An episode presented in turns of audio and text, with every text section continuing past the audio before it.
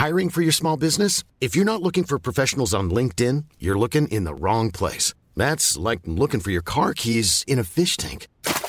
LinkedIn helps you hire professionals you can't find anywhere else, even those who aren't actively searching for a new job but might be open to the perfect role. In a given month, over 70% of LinkedIn users don't even visit other leading job sites. So start looking in the right place. With LinkedIn, you can hire professionals like a professional. Post your free job on linkedin.com/people slash people today. Flashback sur Séance Radio. Le cinématographe permet de projeter des images sur un écran. Toute l'actu des grands classiques du cinéma. Bientôt, les films vont être sonorisés. Flashback avec Antoine Cyr et Antoine Julien. Je ne sais pas si vous vous rendez compte de l'aspect grandiose du mélange.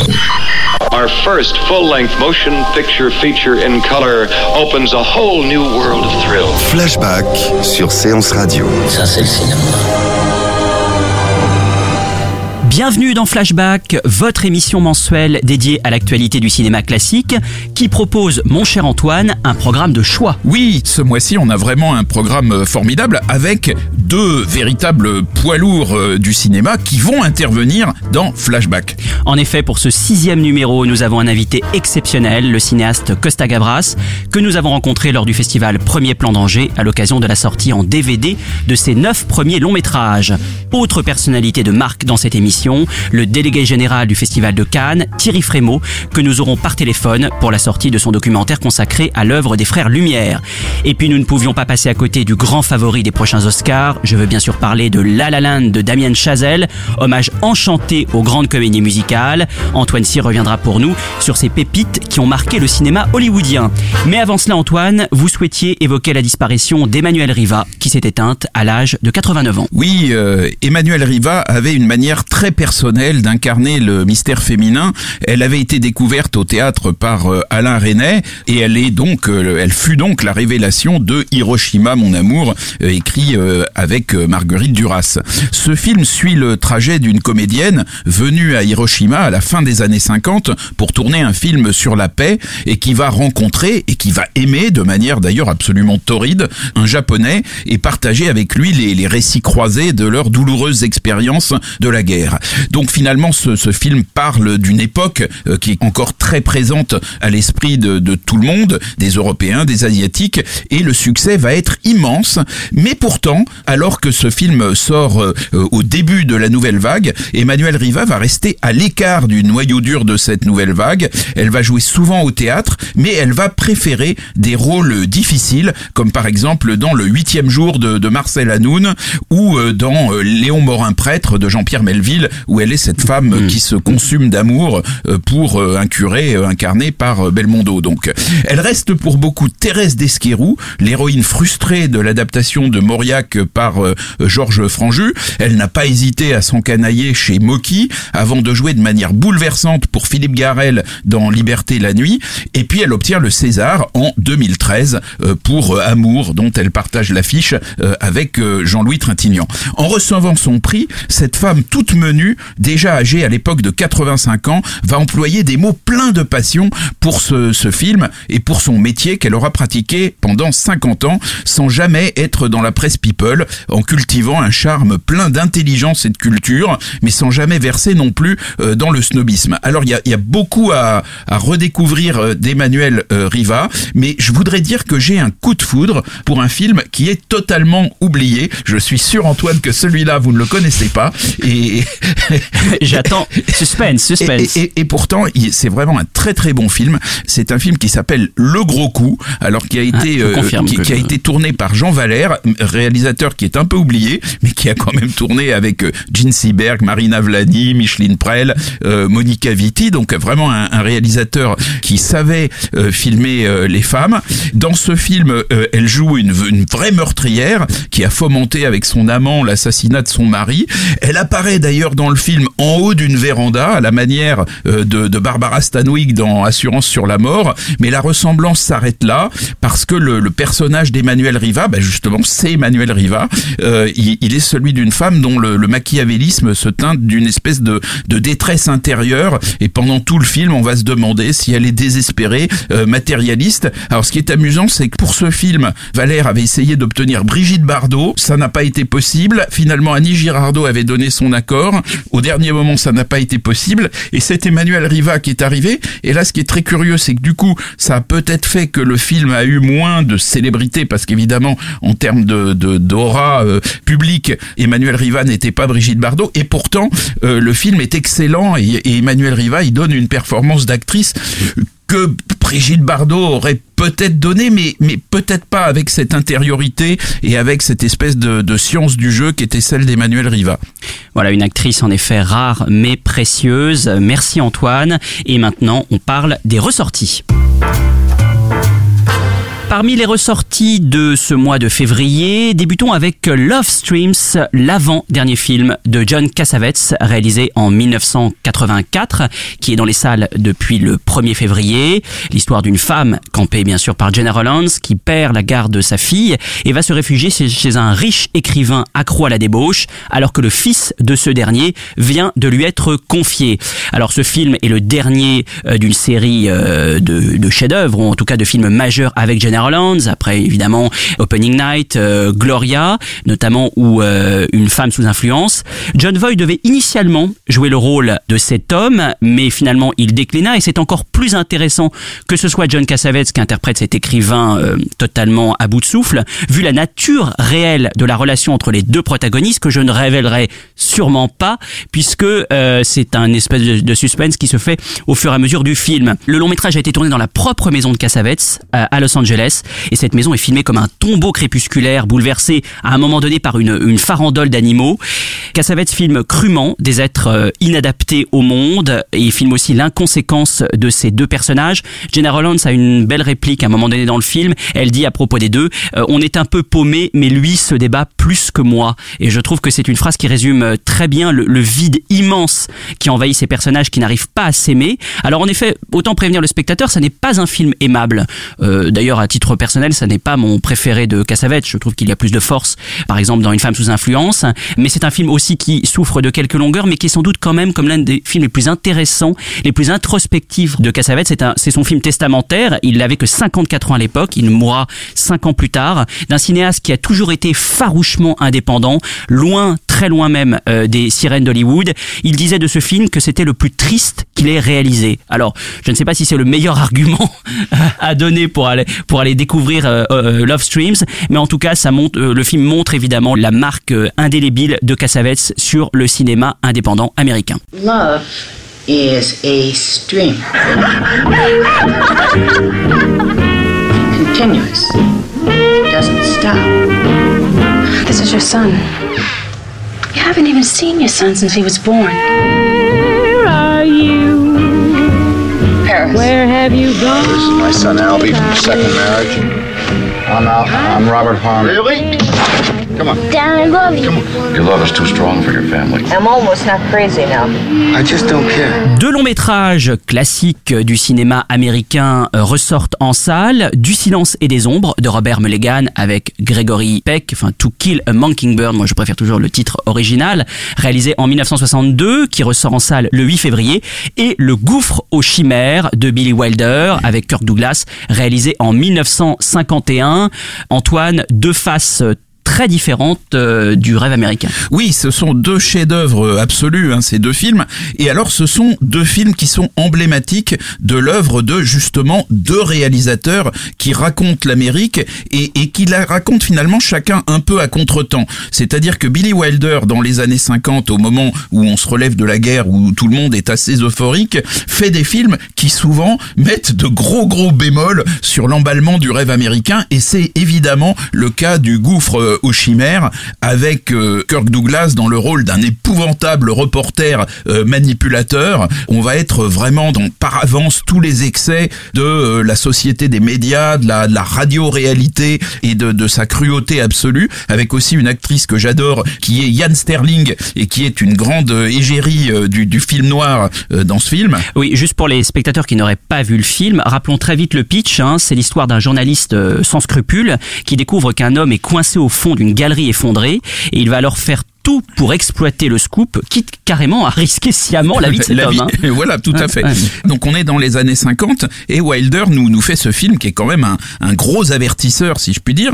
Et puis au contraire, dans les années 60, on a euh, Du silence et des ombres, qui est un film de, de Robert Mulligan, qui à mon avis est, est peut-être l'un des plus grands cinéastes euh, américains des années 60. Et, et là, au contraire, on a un film euh, qui arrive quand même dans une Amérique euh, encore raciste à l'époque euh, du combat pour les droits civiques, qui est un film dans lequel Gregory Peck finalement va euh, donner, nous donner confiance dans le rêve américain et dans sa capacité à faire régner la justice et d'une certaine manière à, à, à faire euh, évoluer la société. Et donc là, au contraire, on a un film qui est un film euh, qui a une forme euh, d'optimisme et, et de confiance dans, dans la capacité de la société américaine finalement à faire que les efforts d'un homme juste, euh, cet Atticus Finch, hein, on a tous rêvé d'une certaine manière d'être le personnage de, de Gregory Peck et donc qui nous montre que les efforts d'un homme juste peuvent être récompensés finalement. Oui, alors ce qui est intéressant, c'est que Du silence et des ombres à l'époque a été un grand succès. Euh, C'est un film, c'est un des films les plus cultes hein, de l'histoire du cinéma américain. C'est vraiment un film qui passe très régulièrement, que les Américains euh, ont presque comme en religion presque. Et Gregory Peck a même obtenu l'Oscar pour ce Oui, rôle. puis c'est un- c'est vraiment un film qui marque, si je puis dire, le fait que la société américaine, Hollywood, euh, tout le monde est un peu aligné en Amérique dans le camp du bien, quoi. Dans une espèce, c'est, je dirais que c'est presque un peu le film contraire à l'époque actuelle où, où un type quand même assez bizarre peut réussir à se faire élire. Et, et On voit pas de qui vous et- parlez, Et, mais- et donc par et donc forcément, ça veut dire qu'il y a quand même pas mal de gens euh, qui pensent comme lui. Là, c'est au contraire une époque. Ce, ce film marque une espèce d'alignement des planètes américaines pour euh, plus de justice. Alors bientôt, il va y avoir le Vietnam, il va y avoir d'autres choses qui vont nous faire reculer. Mais là, on est vraiment à un, à un des, des meilleurs moments illustrés par ce film. Et c'est pour ça qu'il est aussi emblématique. Alors c'est vrai que c'est intéressant, euh, chers auditeurs, d'aller voir les deux films, puisque vous aurez l'idéalisme, euh, mais euh, dans le meilleur sens du terme, de Mulligan, et le cynisme absolu, je crois qu'il faut vraiment insister là-dessus, euh, du film de Billy Wilder, Le, le Gouffre aux Chimères, qui était vraiment un film absolument implacable, et Kirk Douglas n'hésite pas vraiment à, à, à pousser le curseur très très loin, vraiment dans la presque dans la dans la C'est vraiment autant il y a eu des films qui ont même encore récemment euh, mis le, le journalisme euh, en étendard et vraiment célébré cette profession.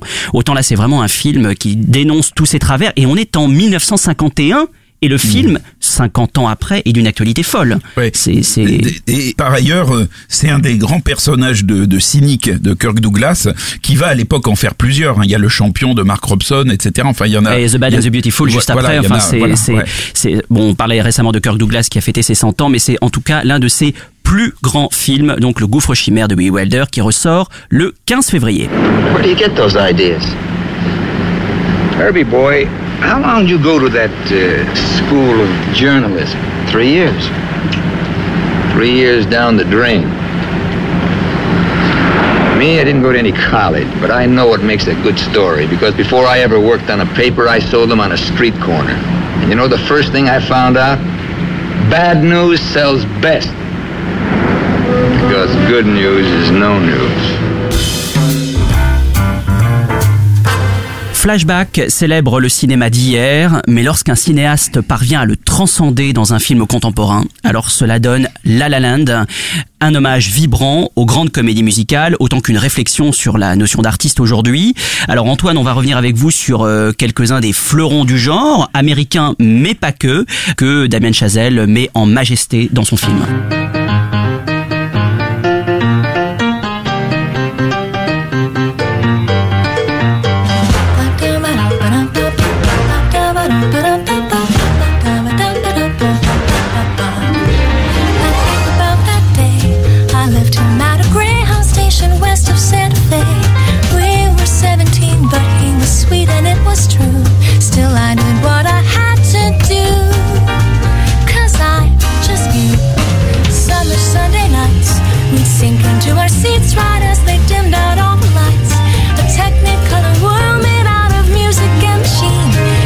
me to be honest.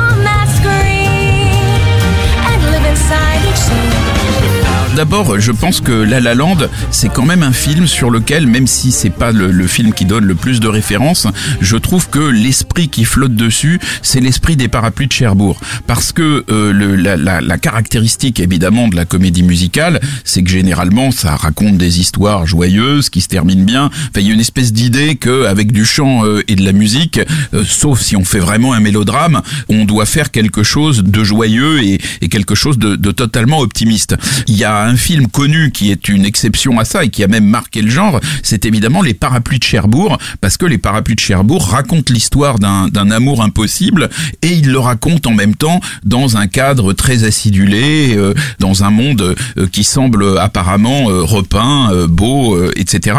Et là, finalement, on est un peu dans la même histoire d'un amour impossible qui nous est raconté par La La Land. Alors dans, dans les parapluies de Cherbourg, c'est les circonstances historiques qui rendent l'amour impossible. Dans La La Land, c'est les, les contraintes modernes du, du, du monde du spectacle euh, qui le rendent impossible. Mais on a bien ce- cette espèce de, de clash entre euh, un univers de comédie musicale entraînant euh, euh, et puis d'un autre côté euh, cet amour impossible.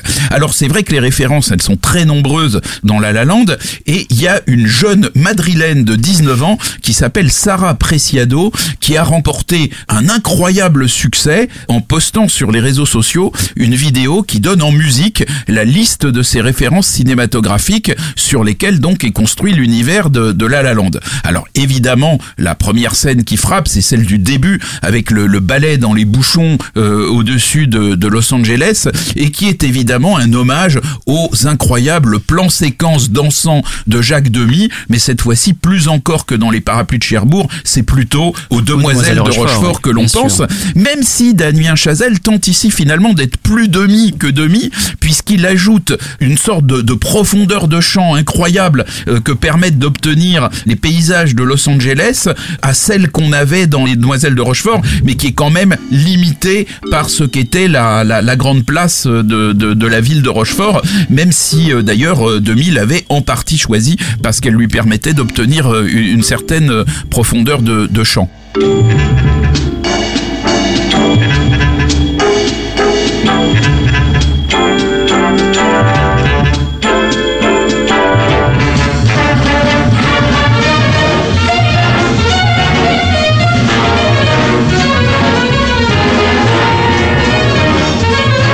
Y a des scènes où on voit euh, Emma Stone euh, danser euh, dans des tenues très colorées avec ses colocataires qui sont inspirés de Grease, qui sont inspirés de, de West Side Story. On notera d'ailleurs au passage de petits détails cinéphiles qui ne sont pas mentionnés dans la, vidéo de Sarah Preciado, comme par exemple l'affiche de The Killers, le film qui révéla Ava Gardner, ou plus étonnant celle de The Black Cat, un, légendaire film fantastique de l'âge classique d'Hollywood. Il y a un autre clin d'œil cinéphile avec euh, Emma Stone et ses amis qui dansent dans la rue, euh, comme Shirley MacLaine dans Sweet Charity, euh, qui est en 1969 le premier film de, Bob Fosse, qui va être le, futur réalisateur de, Cabaret et de All That Jazz. Alors il y a, y a beaucoup de références à Singing in the Rain, colportées un peu partout dans le film, depuis la farandole d'affiches lumineuses façon Times Square jusqu'à Ryan Gosling qui danse accroché à un lampadaire. Dancing in the rain.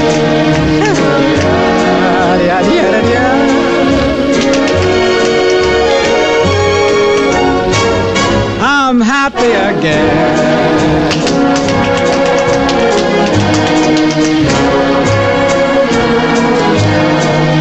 I'm singing and dancing in Évidemment, donc on a Gene Kelly, mais on a aussi Fred Astaire. On a un petit, une petite allusion quand, quand Fred Astaire euh, euh, danse euh, assis sur des patins roulettes. On a une scène un peu similaire avec euh, Ryan Gosling et Emma Stone qui sont euh, assis. Et puis alors, surtout, on voit Emma Stone et, et Ryan Gosling qui dansent dans un parc comme Fred Astaire euh, et Sid Charis dans, dans Tous en scène.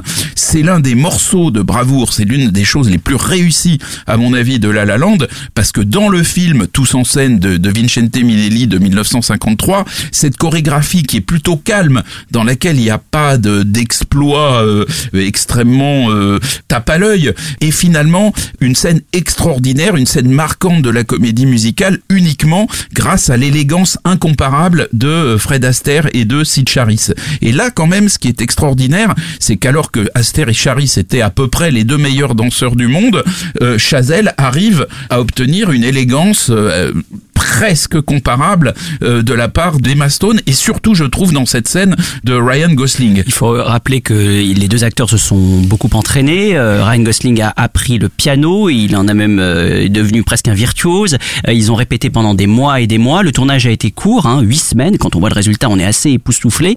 Mais il y a eu un, un- vrai travail de répétition. Et comme vous le disiez Antoine, et ça c'est vraiment vraiment important de le signaler, toutes les grandes scènes musicales du film ont été tournées en plan séquence, vraiment à l'image des grands grands euh, classiques hollywoodiens, mais à l'image aussi de ceux qui se sont appropriés le genre plus récemment. Je pense à Woody Allen par exemple avec Tout le monde dit I love you. Euh, quand Woody Allen filmait les, les séquences musicales, il les filmait également euh, en plan séquence pour vraiment garder une unité. Donc pour ça, comme vous le disiez, euh, Ryan Gosling et Emma Stone devaient être euh, au top. Euh, je signalerai aussi dans les dans les références euh, évidentes évidemment euh, sur la dernière partie du film qui me semble-t-il est la plus belle, c'est évidemment euh, un Américain à Paris de Vincente Alors, alors un Américain à Paris, justement, j'y viens, mais mais c'est assez euh, euh, étonnant parce que c'est souvent assez mélangé. Alors d'ailleurs, il faut dire qu'il y a des références à des films plus récents, hein, puisque euh, par exemple, on a une scène de danse dans un ciel étoilé qui est calée sur celle de, Moulin Rouge. On a la caméra sous-marine dans une piscine comme dans, dans Boogie Night. Et puis alors, il y a parfois un décalage subtil et même une confusion un peu volontaire entre plusieurs références, comme par exemple quand on a Emma Stone, très charmante d'ailleurs, qui est entourée de ballons devant un décor qui évoque l'arc de triomphe de l'étoile façon un Américain à Paris, mais c'est pourtant une scène qui est inspirée de drôles de frimousse Oui, où Audrey. Hepburn est Audrey également oui. entourée de ballons, mais cette fois devant l'arc de triomphe du carrousel. Donc il y a une, il y a une espèce de confusion volontaire, bien sûr. Hein, c'est l'idée de de la référence évocatrice et pas de la référence euh, décalquée. Et on va retrouver ça aussi un peu dans une espèce de travelling dansant sur les bords d'un d'un canal de studio, dans lequel vont s'enchaîner en très peu de temps finalement des références au parapluie de Cherbourg qu'on revient qu'on revoit ici, mais alors aussi à un court métrage mythique. Alors là, c'est du c'est de la haute cinéphilie quand même d'Albert Lamoris, tourné en 1956, euh, qui se passe à Paris. Euh, L'histoire d'un enfant, très jolie histoire, qui s'appelle le, le ballon Le rouge. ballon rouge, oui. Euh, La référence est explicite dans le film. oui. et, et puis, enfin, juste après, à Un jour à New York, célèbre musical, évidemment, avec Gene Kelly et Sinatra, qui lui ne se passe forcément, vu son titre, pas à Paris. On voit valser Emma Stone et Ryan Gosling sur une scène dont le décor étoilé évoque celui d'Eleanor Powell et Fred Astaire dans Broadway Mel- Melody of 1940. Alors là, quand même, la ressemblance s'arrête là, parce que Powell et Astaire, dans ce film euh, Broadway Melody, font un des plus grands numéros de claquettes de toute l'histoire du, cinéma.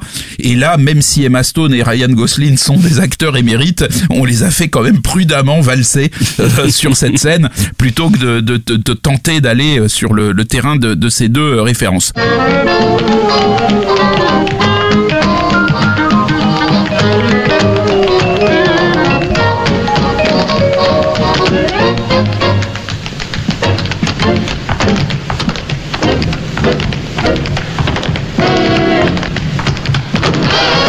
Et puis alors dans le dans le montage de, de, de Sarah Preciado que je vous invite donc à, à Ah oui, il faut regarder, absolument le découvrir, Hein, il faut oui. absolument Ouais, le découvrir.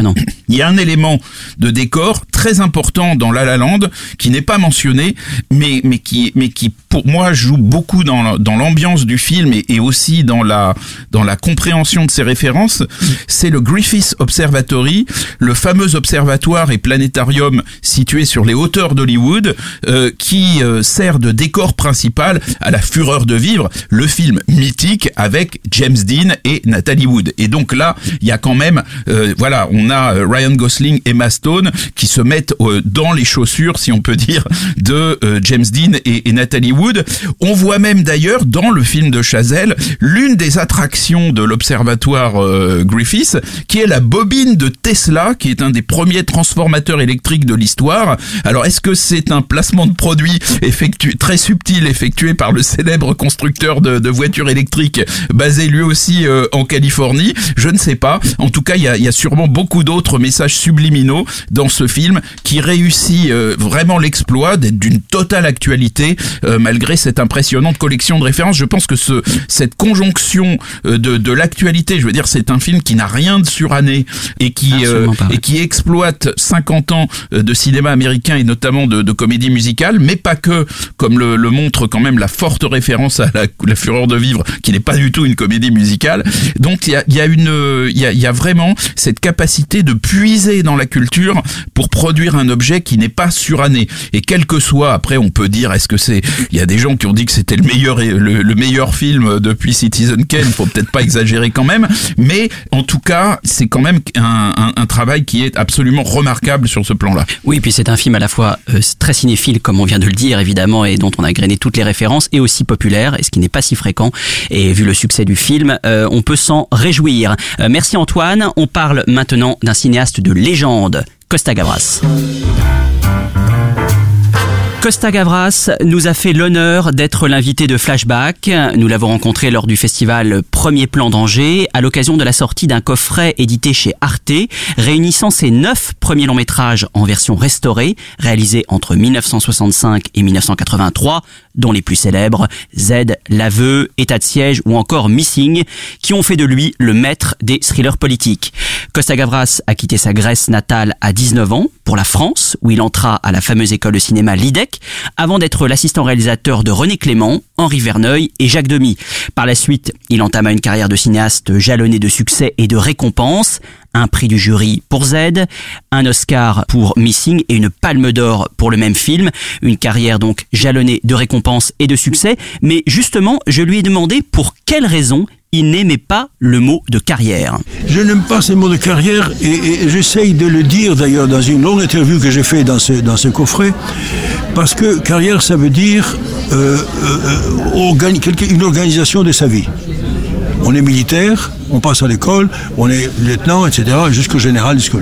On est fonctionnaire, pareil. On est euh, homme politique, et puis on est même entrepreneur, et on a un programme. Au cinéma, on n'a pas un programme. On fait un film, parce qu'on le fait avec, en tout cas, je l'ai fait avec ce que je pense, avec mon cœur, avec toute mon énergie, et aussi que- avec ce que je crois. Et puis, ça peut marcher, ça peut pas marcher. Et si vous en faites un ou deux ou trois qui ne marchent pas, et ben après, vous êtes disparu. Bon, j'ai eu la chance de faire des films qui ont marché. Donc, je continue. Mais le faire dans une carrière, on organiserait les films qui marchent ou qui ne marchent pas. Eh ben, c'est impossible au cinéma. Et, heureusement d'ailleurs. Je, veux citer, comme je l'ai fait souvent, euh, Cocteau qui disait il y a des règles pour faire des, des succès, mais nous ne les connaissons pas. Et alors, ah, comment on ne les connaît pas On peut faire une carrière.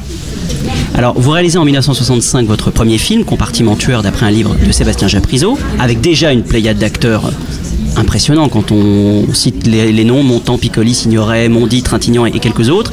Et ce qui frappe en voyant le film, c'est sa grande vivacité. Et je trouve qu'il y a aussi avec un certain maniérisme dans la mise en scène, avec des, par exemple des angles de caméra qui sont assez surprenants. Et je trouve que, alors vous allez me dire si je me trompe, mais vous êtes un petit, vous avez commencé un petit peu à l'instar d'un Claude Sautet dans, dans, la, dans la série noire, dans un film noir. C'était quoi? C'était un, une manière pour vous de faire vos classes? Ce, choix-là qui ne sera plus trop après le cas dans votre le reste de votre- Compartiment tueur s'est fait par hasard complètement.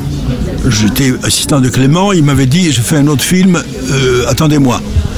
J'avais de l'espace, deux ou trois mois, je suis tombé par hasard sur ce livre et j'ai dit je vais faire un exercice de scénario pour apprendre le scénario. Et je fais le scénario. Une secrétaire au studio, de Boulogne l'a, l'a, l'a- tapé parce que j'écris à la main, l'a donné au directeur de studio qui m'a appelé, dit c'est formidable l'histoire, faisons le film. Je dis mais j'ai pas les droits, je n'ai rien du tout. Et c'est parti comme ça et le film ça a été fait comme ça. Alors les acteurs de, de, comportement et puis par la suite, j'aime les acteurs. Je pense que c'est, les, premiers collaborateurs du metteur en scène. Pourquoi? Parce que c'est eux qui portent l'histoire au public. S'ils sont bons, on y croit, s'ils ne sont pas bons, on n'y croit pas, on croit qu'à moitié. Voilà. Donc, je, et puis je connais les acteurs. En tant qu'assistant, je faisais le, le casting des films que j'assistais, donc et je connaissais les acteurs très bien. Quand ils ont su que je faisais un film, ils ont accepté de, de- de faire un rôle petit ou grand. Il y a ensuite un homme de trop que vous tournez, homme de qui, trop, qui- voilà. qui marche moins bien. Qui ne marche pas du tout même. Et ensuite, vous avez bon, beaucoup de difficultés à trouver les financements pour, euh, les aides. Grâce à Jacques Perrin, grâce à ses relations en Algérie, vous arrivez à, à tourner le film. Et ce film-là fait de vous euh, voilà, le réalisateur emblématique des thrillers politiques. Mais alors, qu'est-ce qu'il est le plus important à, vos yeux, le thriller ou la politique? Parce que vous, vous dites souvent que le cinéma est avant tout un spectacle. Mais je trouve que dans vos films, c'est souvent un spectacle sur la société, mais dans le, dans le bon sens du terme. C'est-à-dire que vous traitez vraiment de problèmes actuels, contemporains ou actuels, mais de manière en effet très cinématographique finalement. Mais les auteurs de la tragédie grecque, il y a 2500 ans, ils ne faisaient pas autre chose que raconter la société. Euh, Molière n'a pas fait autre chose que raconter la société. Et puis j'en citerai d'autres, Shakespeare a fait tous. Donc, et, le grand cinéma que j'ai appris à, l'école, que j'ai aimé, c'est d'y raconter la société. Donc ce qui m'intéressait aussi, c'était de raconter la société. Et dans ce cas-là, c'était la société grecque d'une certaine manière, mais ça s'est prolongé dans cette histoire de Z, ça s'est prolongé dans les autres sociétés. Il s'agissait de la justice. La justice et les- les- l'intervention euh, à la justice euh, du pouvoir, politique ou des pouvoirs militaires ou des pouvoirs policiers. Voilà. Donc il n'y a plus de justice quand il y a ça. Donc c'est cette idée-là qui, qui, qui, existe dans le monde entier. Donc était particulière en Grèce dans cette histoire, mais ça se prolongeait un peu partout. C'est ça qui m'intéressait. Et là encore, on est dans le pouvoir.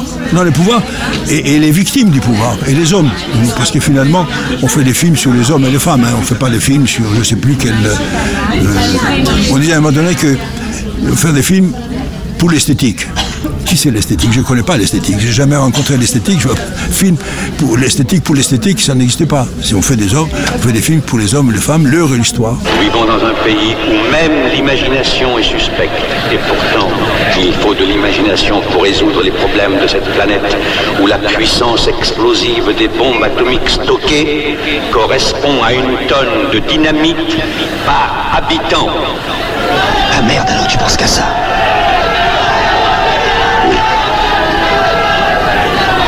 On veut nous empêcher de parler. On veut nous empêcher de tirer les conclusions politiques qui s'imposent à partir de toutes ces vérités très simples. Mais nous parlerons. Nous sommes au service du peuple et le peuple a besoin de vérité. Mais alors Z euh, remporte euh, un grand succès à l'époque, plusieurs, plusieurs prix à Cannes et aux Oscars. Et à ce moment-là, vous avez beaucoup de propositions aux États-Unis déjà, dont un certain parrain, on peut le dire maintenant. Oui, c'est qu'on- vrai, qu'on- oui, vous- qu'on vous propose, que vous refusez. Je crois que vous jugez le, le livre de Puzo pas très bon. C'est un très mauvais euh, euh, livre, c'est un mauvais livre. J'ai un parlé avec. Coppola, je dis c'est grâce à Coppola que, le film est un grand film, parce qu'il l'a fait avec son talent, parce qu'italien, il connaissait l'Amérique. Moi, qu'est-ce que j'allais faire dans cette histoire de mafia et de drogue, etc., des histoires de sexe aussi, dans le livre épouvantable. Et alors, vous, attendez un certain nombre d'années, et puis en, début des années 80, en 82, vous acceptez Missing, hein, qui est un projet euh, qui vous est cher. Euh, Qu'est-ce qui finalement, avec ce film-là, vous a poussé à aller à travailler enfin pour les, studios hollywoodiens? Et essentiellement deux choses. D'abord, le Chili, que je connaissais parce que j'avais rencontré Allende, j'avais rencontré ces gens, je pensais des gens formidables qui voulaient instaurer un nouveau type de démocratie en Amérique latine par rapport aux, aux autres pouvoirs qui étaient sous la euh, euh, férule euh, américaine complètement. Et, ça, ça m'intéressait beaucoup. Et puis il y avait une autre chose aussi qui était. Et puis Pinochet, un coup d'État qui ressemblait un peu au coup d'État grec, mais pas aussi. Les coups d'État grecs n'étaient pas aussi violents. Et puis surtout, l'histoire du père qui n'est pas son fils et qui découvre que son fils, il est mieux que je n'ai pensé.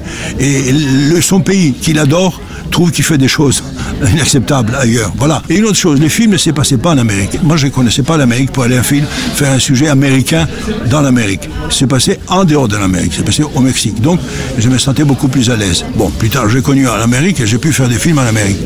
Mais vous avez donc eu affaire à la, aussi à la lourdeur, j'imagine, de, de la production américaine. Vous, vous citez souvent Lou Wasserman, qui était à l'époque à la Universal, qui vous a beaucoup soutenu, je crois. Complètement, il m'a donné toute la liberté. Parce que je dis par exemple que je voulais avoir les derniers mots sur le scénario, ce qui n'est pas habituel à Hollywood. Le casting aussi. Et puis faire la post-production, faire d'abord le film avec mes équipes françaises et faire la post-production à Paris. Je voulais pas immigrer à, Los Angeles. Et Wasserman et, et, Ned Tannen, qui était aussi à côté de lui, ils ont accepté toutes ces conditions-là. D'ailleurs, tous les films que j'ai fait en Amérique, je les fais sous ces conditions-là, sinon je ne les ferais pas, c'était très net. Je les fais comme ça ou je ne les fais pas.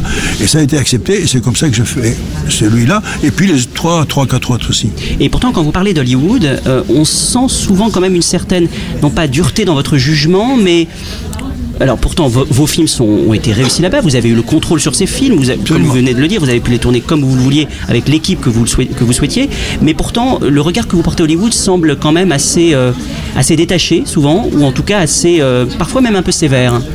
Que Non, parce que je sais que tous les, pas tous, beaucoup d'Européens qui ont fait l'expérience de Hollywood, ils ont eu des bons succès jusqu'à un certain moment. Après, quand ça ne marchait pas, ils ont été écartés complètement. Ou alors, beaucoup, dès le début, et il y a des exemples formidables, je ne vais pas les citer parce que j'en connais au moins trois, ils ont souffert beaucoup pour faire les films et ils ont fait soit des pas bons films ou soit pas des films du tout.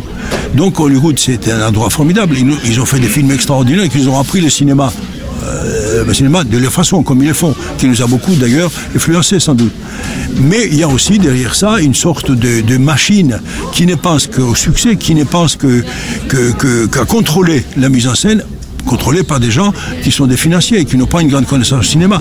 Euh, D'ailleurs, la guilde des metteurs en scène, quand on parle avec eux, je suis membre de, de la guilde, eh bien, ils disent, on aimerait bien être comme chez vous, en France, avoir le montage, la liberté du montage. Le metteur en scène n'a pas la liberté du montage. Il fait un montage et puis les producteurs peuvent venir derrière et le changer tout complètement. Et puis, la même chose pour les acteurs, etc. Moi, pour, Missing, par exemple, il, ne voulait pas, il ne voulait pas Jack Lemmon. Moi, j'insistais beaucoup. Il me proposait d'autres vedettes très, très, très importantes. Non, je voyais Jacques Lemmon. Et il y a une bataille, finalement, ils ont accepté. Sinon, j'ai risqué presque de ne pas faire le film. Has been completely neutral. That is a bald-faced lie. How can you say a thing like that when you have army colonels, you have naval engineers, they're all over Vina Del Mar? Please sit down. Look, it's very obvious that you're harboring some misconception regarding our role here. What is your role here? Besides endorsing a regime that murders thousands of human beings? Alors, ce qu'il y a d'assez drôle, il y a une anecdote assez, assez savoureuse, je trouve, par rapport à Missing. C'est donc le film euh, est censé se dérouler au Chili. Vous ne l'avez pas tourné là-bas. On était en pleine dictature de Pinochet. Le film a été interdit pendant très longtemps, jusqu'à la fin de la dictature, je crois. Est-ce que vous pouvez nous raconter cette anecdote de, de cassette vidéo du film envoyée en sous-main au Chili euh, sous des jaquettes Walt Disney? Enfin, je, je crois que voilà. Est-ce que oui, on a envoyé parce que beaucoup de Chiliens disaient oh, il faut voir ce film et puis euh, on s'est arrangé de prendre des, des, des, des pochettes.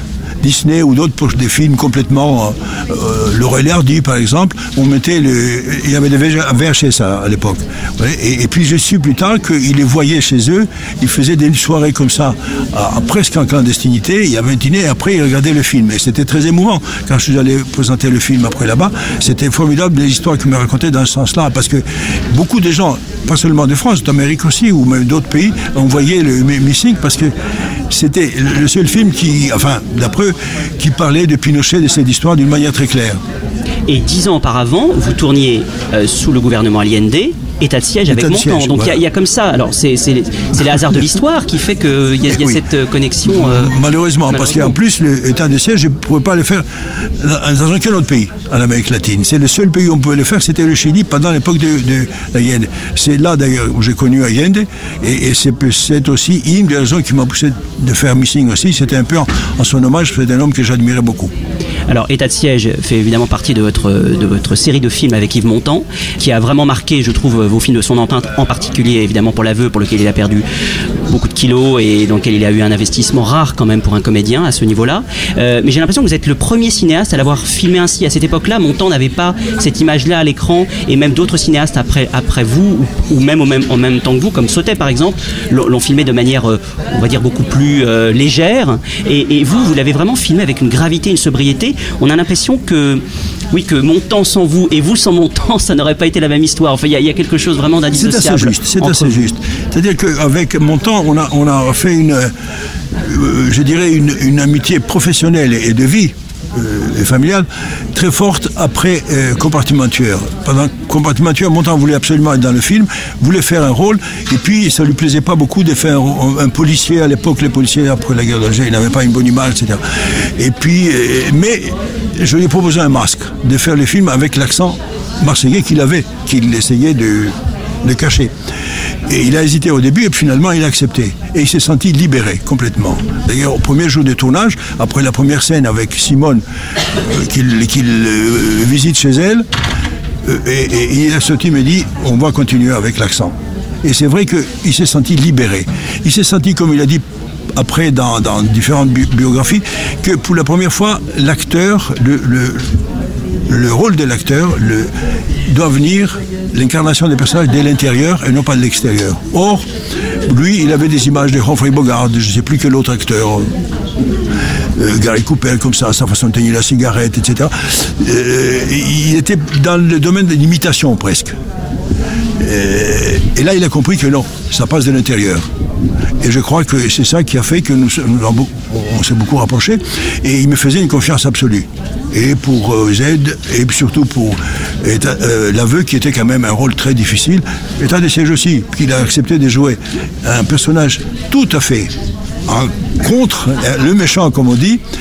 Mais parce que j'ai dit, voilà, ça ferait une, euh, une sorte de triptyque qu'on ferait une trilogie. Il m'a dit, bon, je le fais quand même. Et, c'est lui qui a inventé complètement les personnages américains avec un- une coupe de cheveux particulière, etc. Voilà. Donc, euh, une confiance mutuelle complète. Et je pense que c'est la meilleure façon de, travailler, de, mettre en scène avec son acteur. Pour ces contacts, Noël m'a remis la somme. Il vous a remis combien Non, non, non, non pas pour ces contacts. C'est pendant ces contacts. C'était pour payer les frais de sanatorium. Le parti était au courant, il m'a autorisé. Qui veut dire le contraire Ainsi, il vous a remis de l'argent. Oui Combien Ben, Je ne sais plus, il- y a cinq ans. Marché. Mais c'était pas pour ces contacts qu'il m'a remis de l'argent. C'était pour soigner mes poumons malades après les camps nazis. Et le parti savait très bien que les services de Field étaient les entiers déportés Alors dans l'aveu, vous filmez une prison, dans Z, euh, le bureau d'un juge d'instruction, euh, dans section spéciale, euh, la plupart du temps un tribunal. Vous ne choisissez pas, alors comme vos sujets qui ne sont pas toujours faciles d'approche et j'imagine à réaliser, à monter, même financièrement, vous, choisissez souvent des décors qui ne sont pas très cinématographiques hein, et pourtant vous arrivez dans la plupart de vos films à les rendre cinématographiques. C'est-à-dire que comme ça, sur le papier, un, bureau d'instruction avec euh, des auditions, c'est pas forcément ce qu'il y a de plus excitant à l'écran. Et pourtant, et pourtant, c'est tout le temps haletant. Comment, comment, est-ce que ça se prépare ça en amont? C'est pas les décors. C'est l'histoire qu'on raconte dans le décor. C'est le rythme de l'histoire. Plus, et la qualité de l'acteur. On ne voit plus les décors. Quand l'acteur est bon, euh, est très bon même, comme Trintignant dans Z, on ne voit plus les, les- son bureau, parce que c'est le même bureau qu'on voit pendant euh, toute cette, péri- cette période du film. On s'en fiche complètement. Ce qui compte, c'est la qualité de l'acteur et ce qui est en face de lui. Quand on a Dux, Bozufi et quelques autres en face à lui, et l'acteur, tout d'un coup, ça devient une sorte de symbiose extraordinaire et le spectateur est avec eux et le décor, n'a rien à fiche. Mais ça, ce sont des choix euh, qui, qui se font directement au scénario. Enfin, ce sont des. Absolument. Absolument, c'est le scénario. Beaucoup de gens me disent Ah, le montage de ceci, le montage de cela. Le montage, c'est fait au scénario. Si vous n'avez pas un bon montage, un- un- un- une bonne construction montée, vu le montage définitif au scénario, vous l'aurez pas à la fin. Alors qu'est-ce que c'est Le montage, vous le faites au scénario. Ensuite, vous le continuez pendant que vous tournez le film. Chaque plan, vous savez comment plus ou moins vous allez le monter. Et puis tout ce matériel qui est énorme, vous avez une idée depuis le début. Et quand vous êtes à la, à la- machine du montage, eh bien, vous essayez de retrouver votre idée du scénario. Ben, sinon, ça marche pas. Vous avez fait plusieurs thrillers politiques, on l'a dit, mais est-ce que ça n'est pas un genre euh, qui est assez risqué dans son traitement? C'est-à-dire que est-ce que on, a parfois une cause à défendre dans un film politique hein, euh, Est-ce que le, manichéisme, ce qui n'est pas le cas de vos films hein, du tout, mais est-ce que le manichéisme n'est pas justement un danger et un souci dans l'écriture, dans le tournage, dans la post-production? En gros, si vous voulez, de prêcher des, des convertis, c'est-à-dire vraiment d'être là avant tout pour raconter une histoire et ensuite évidemment délivrer un message. Les mots, vous savez, cause à défendre, les mots euh, euh, condamner telle ou telle chose, euh, ou quelques autres mots qu'on utilise, ne me conviennent pas complètement. On fait du spectacle. On fait du spectacle Et dans le spectacle, j'insiste toujours, c'est qu'on va au cinéma pour avoir des bons sentiments, c'est-à-dire rire, pleurer, être en colère, détester même parfois. Et bien avec tous ces sentiments, que ce soit d'ailleurs le théâtre, que ce soit les, concerts de, mu- de- de musique, on a des sentiments. Avec ces sentiments, on poursuit notre vie après. Et, je pense que le cinéma est fait pour cela. Ça n'est pas pour aller recevoir des messages d'un tel ou d'une telle, n'est-ce pas? Parce que ça n'est pas non plus pour avoir des discours politiques ou académiques ou tout ce que vous voulez. Non, c'est pour avoir des sentiments. Alors avec sentiments, vous êtes libre après de faire ou de ne rien faire, ce que vous voulez. C'est c'est comme ça que je vois le cinéma. Alors, euh, quand on me dit, euh, euh, vous condamnez de tel... Non, je montre, je montre ce qui s'est passé dans l'aveu avec cette époque-là. Il y a une histoire d'un homme qui racontait son histoire dans les prisons du Parti communiste tchécoslovaque. Je le montre. D'ailleurs, je ne dis pas que c'est la Tchécoslovaquie. C'est quoi? C'est un homme face à un système, face à un pouvoir. Voilà. Et comment il réagit cet homme et comment. Voilà. C'est ça qui m'intéresse. Vous êtes aussi président de la Cinémathèque française depuis plusieurs années. Quel rôle a joué la cinéphilie dans votre vie et quel rôle euh, joue-t-elle encore aujourd'hui? Est-ce que vous êtes toujours avide de voir euh, des films nouveaux ou anciens? Est-ce que ça vous est-ce que ça vous nourrit toujours autant? Ah oui, on a passé des. Dernièrement, on les passe encore, je crois, jusqu'à cette semaine. Les, les Capra à la cinémathèque, j'étais voir quelques-uns que j'avais déjà vus. J'ai pris un plaisir immense de voir Capra. Absolument, je pense que la cinémathèque joue, un rôle euh, formidable d'une manière générale. Alors, en ce qui concerne la cinéphilie dont on me parlait, ah oui, je vois les films, j'aime voir les films, j'aime voir les films, les films qui se font aujourd'hui, parce que chaque metteur en scène, chaque jeune metteur en scène imprime sa façon de penser et montre aussi la société comme il la voit, lui, et que je ne la vois plus comme ça, moi. Parce qu'avec l'âge, avec le milieu qu'on fréquente, après un certain âge, etc., euh, ça n'est plus la même vision. Ça, ça m'intéresse énormément. L'intégrale Costa Gavras volume 1, soit les 9 premiers films du cinéaste réalisés entre 1965 et 1983, est disponible en DVD et Blu-ray chez Arte Édition. On remercie particulièrement le festival Premier Plan d'Angers pour cette interview. Et tout de suite, on parle des rétrospectives et des événements. Mm-hmm. Parmi les rétrospectives de ce mois de février, citons Antoine le cycle George Stevens à l'Institut Lumière du 4 au 26 février. Oui, George Stevens, c'est un réalisateur dont l'importance a été redécouverte finalement assez tardivement, qui a souffert d'avoir euh, remporté de grands succès commerciaux alors que ses films n'ont pas que des qualités, mais pourtant s'il y a une chose qui mérite d'être reconnue à Stevens et qu'il l'est vraiment aujourd'hui, c'est qu'il était un véritable auteur. D'ailleurs, il y aura le 21 février euh, une conférence de Michel Simon sur Stevens à l'Institut Lumière en accompagnement du dossier que lui consacre la revue positive dirigée par Simon. Et puis nous aurons pendant euh, le mois de février à l'Institut la projection de sept films marquants de Stevens. Alors il y aura Swing Time, un film avec Fred Astaire et Ginger Rogers qui associe un scénario amusant avec une utilisation assez virtuose de la caméra. Il y aura Mariage Incognito où Ginger Rogers joue sans Fred Astaire et c'est pas mal du tout. Et puis Demoiselle en détresse où Fred Astaire est sans Ginger. Là il y a quelques morceaux de bravoure musicaux mais le film est quand même dans son ensemble moins bon. On aura aussi La femme de l'année, la comédie qui marque la rencontre de Katharine Hepburn avec Spencer Tracy, un film incroyablement pionnier sur la parité au travail et dans la société, et puis avec des morceaux de bravoure, de, de comédie, et une Katharine Hepburn qui est à la fois une grande féministe et une grande séductrice dans le film. Jusqu'ici, je n'ai parlé que de comédie, mais voilà, George Stevens va faire partie en 1944 des réalisateurs chargés d'accompagner et de filmer l'armée américaine. Alors il va, assister euh, en Europe au débarquement de Normandie, mais il va surtout assister à la libération du camp de concentration de Dachau.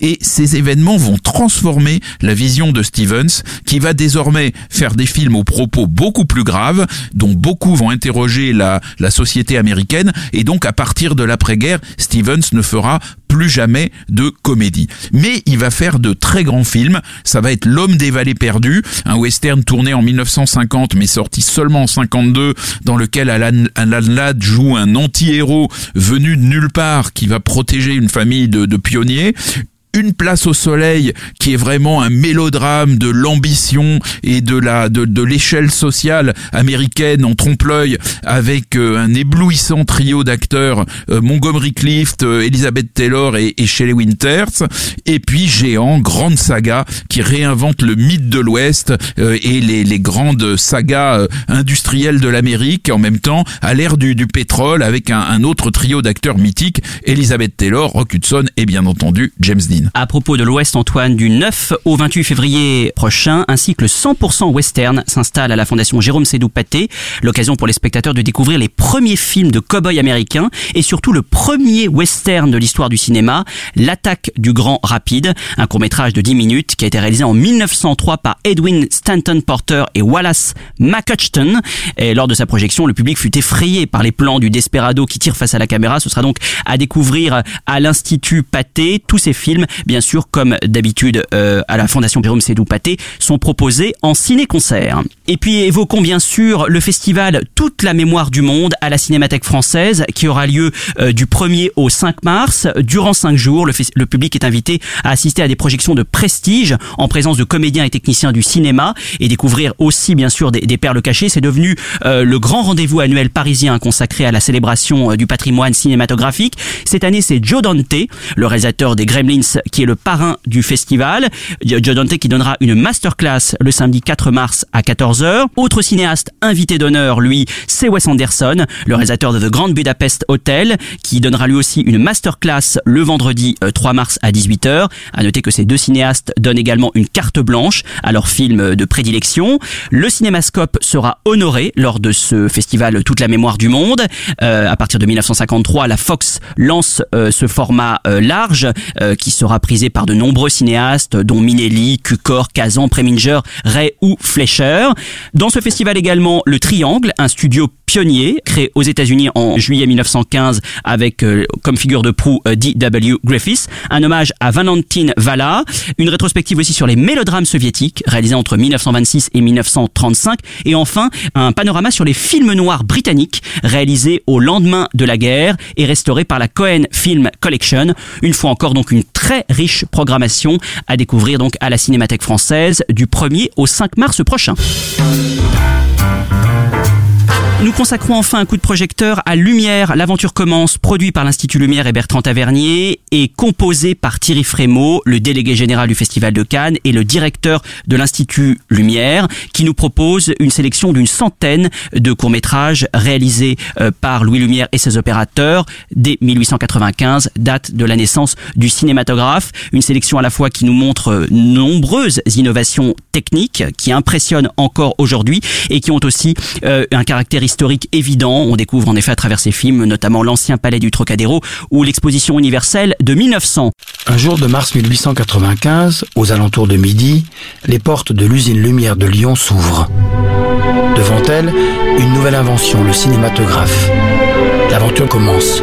17 mètres de pellicule, 35 mm de large, 50 secondes d'une éternité qui dure encore. De drôles de machines avant le cinématographe, mais aucune après lui. Lumière, c'est aussi le témoignage clinique d'une époque, de métier, d'un lieu, d'une tradition, sans reconstitution. Lorsque Louis Lumière tourne ses premiers films, tout est là d'emblée et définitivement. Le dernier des inventeurs et le premier des cinéastes. Et dès l'origine, il a fait de ce qui deviendra le septième art quelque chose de joyeux, de tendre et d'universel. Et pour en parler, nous avons la chance d'avoir au téléphone Thierry Frémaux. Thierry Frémaux, bonjour. Merci infiniment euh, d'être avec nous dans Flashback. Alors vous êtes le directeur de l'Institut Lumière. Vous aviez consacré il y a deux ans une très belle exposition Lumière au Grand Palais. D'où vous vient cette passion pour l'œuvre des Frères Lumière? Bah, c'est une passion et si j'ose dire, euh, si ça ne l'était pas, ce serait une obligation. C'est-à-dire que quand euh, vous êtes directeur de l'Institut Lumière, quand vous êtes cinéphile, quand vous êtes lyonnais, euh, c'est euh, un devoir, ce que les Américains appellent un labor of love que de s'intéresser à, à- à- aux créateurs du cinéma. Si à Montreuil, euh, euh, les gens de, les gens s'étaient vraiment intéressés il y a très longtemps à Georges Méliès, ils auraient la même passion que nous mettons nous. Je ne suis pas tout seul, il y a une équipe. Il y a Bertrand Tavernier, il y a Bernard Charbert euh, qui s'intéressait aux Lumières. Euh, euh, tout le monde, tout le monde ferait ça à ma place. Alors la, la première projection publique payant du, cinématographe a eu lieu le 28 décembre 1895 euh, au, Café de la Paix. Est-ce que ce moment est vraiment la naissance du cinéma tel qu'on le connaît? Et qu'est-ce qui en fait distingue le travail des frères Lumière des autres inventeurs de, spectacles d'images qui fleurissent à la même époque? C'est en effet les- les deux secteurs. Il y a le secteur de l'invention et il y a le secteur du cinéma. L'invention a été faite collectivement par plein de gens, dont Thomas Edison, pour parler du plus célèbre rival de Lumière, qui techniquement avait les moyens de l'inventer le cinéma. Mais philosophiquement, il n'a pas voulu. Il a voulu faire une image individuelle et pour la voir, pour euh, en profiter, il fallait payer. Lumière lui dit, on fait sortir l'image de cette boîte et on la projette sur grand écran. Donc on fait du cinéma, cet art collectif que nous connaissons. C'est ce dont les gens avaient besoin à l'époque, puisque ça a été un grand succès. Et c'est ce dont nous avons toujours besoin, même si aujourd'hui, il est possible de voir des images animées, des films, euh, sur tous les supports, y compris euh, sur un iPhone, sur, euh, sur une montre, sur ce qu'on veut. N'empêche que rien ne remplace le spectacle collectif de la salle de cinéma. Donc ça, Lumière l'invente, ça s'appelle le cinématographe. Et, et c'est fait. Dès qu'il le fait, c'est parfait. Le cinéma tel que nous le connaissons aujourd'hui était là, intact, d'emblée. Il y a beaucoup d'inventeurs avant Lumière, il n'y en a pas un seul après. C'est fini. Euh, avec lui, la période de l'invention s'achève. Et ça, ça a toujours été plus ou moins contesté. Alors pour ne pas que ça le soit, moi je dis tout simplement que Lumière est l'inventeur du cinématographe Lumière. On est vraiment dans le cheval blanc d'Henri IV. Et puis ensuite il y a la période de, la création, de l'art cinématographique. Et là, pauvre Lumière, même chose. On considère euh, Pathé, Gaumont, euh, euh, plus tard évidemment Griffith Co, Georges Méliès bien entendu, comme étant les vrais inventeurs de l'art cinématographique. Chose d'ailleurs que Lumière a dit a dit lui-même. Et il avait tort parce qu'il était modeste, il était humble.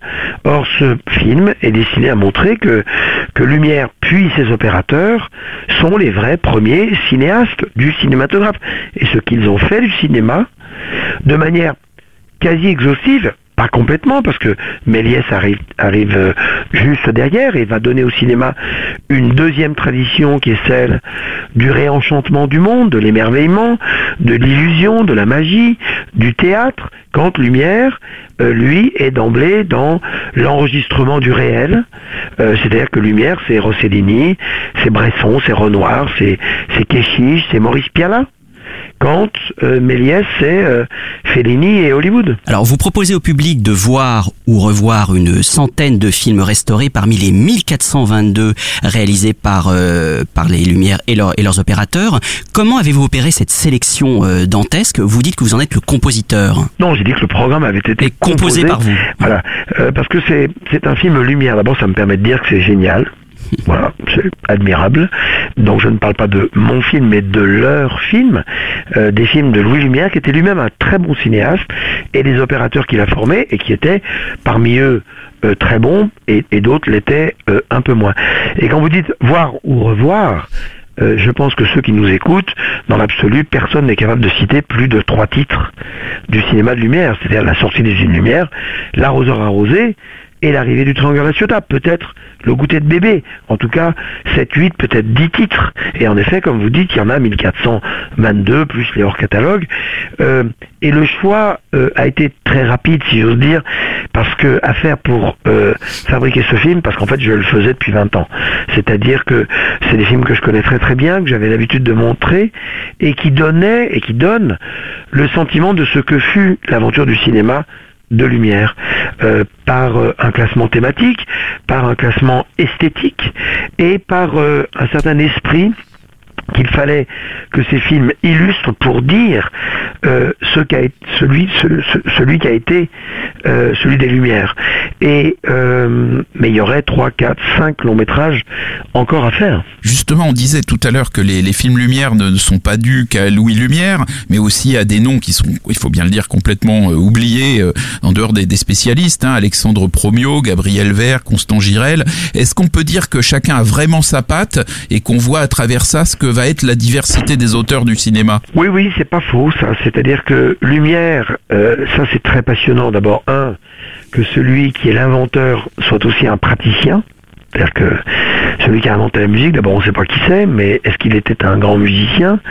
Euh, Là, celui qui invente le cinéma est un grand cinéaste. Et puis il forme des gens. Vous avez cité trois noms, euh, parmi les plus brillants. Gabriel Vert est un brillant, brillant, brillant cinéaste et qui s'est révélé d'ailleurs aussi brillant photographe plus tard, brillant autochromiste. Et Lumière est à la fois, euh, c'est comme si Jack Warner était aussi euh, John Ford. C'est-à-dire que il y a un moment où il est patron de studio. Il dirige une armée d'opérateurs et puis lui-même il fait des films et il les a formés et ensuite chacun s'est exprimé de manière la plus la plus féconde et, et Lumière s'est aussi révélé quelqu'un d'assez ouvert parce que il les a laissés faire. Euh, il a pris les films quand, en effet, Alexandre Promio invente le travelling, qu'on avait à l'époque un panorama, et dont d'ailleurs, même si la légende dit qu'il l'a fait à, Venise, d'autres opérateurs avaient fait des tentatives déjà de poser la caméra sur un bateau qui se déplaçait, créant ainsi un mouvement inédit euh, sur l'écran. Euh, lumière, prend le film, l'accepte et dit c'est formidable et demande aux autres opérateurs de le faire. Puisque dès qu'un film avait du succès, on le recommençait à l'infini. Des arrivées du train en gare de film qu'a fait Louis Lumière, c'est un film assez tardif d'ailleurs, hein. ça n'est pas du tout l'un des premiers films, comme c'est souvent dit, mais il y a beaucoup d'erreurs et de, et, de clichés dans l'histoire Lumière, mais euh, du coup ils, ils en ont refait beaucoup.